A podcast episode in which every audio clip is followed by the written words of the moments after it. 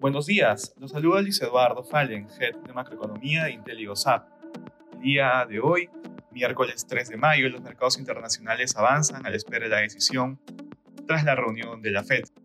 De manera particular, en Estados Unidos, el futuros avanzan. Los inversionistas esperan que hoy la Fed suba 25 puntos básicos su tasa de referencia hasta el nivel de 5.25%, en el que sería su último movimiento en ciclo de ajuste de tasas.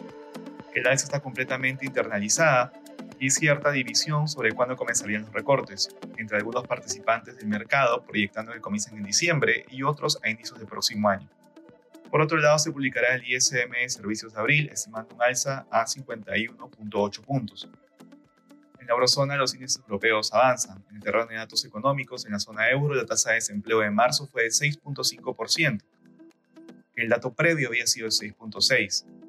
En Asia los mercados cerraron negativos. En India el PMI de servicios de abril registró 62 puntos, superior a los 57.8 de marzo.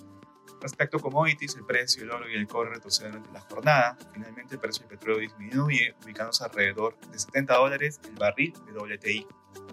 Gracias por escucharnos. Si tuviera alguna consulta, pueden contactarse con asesor.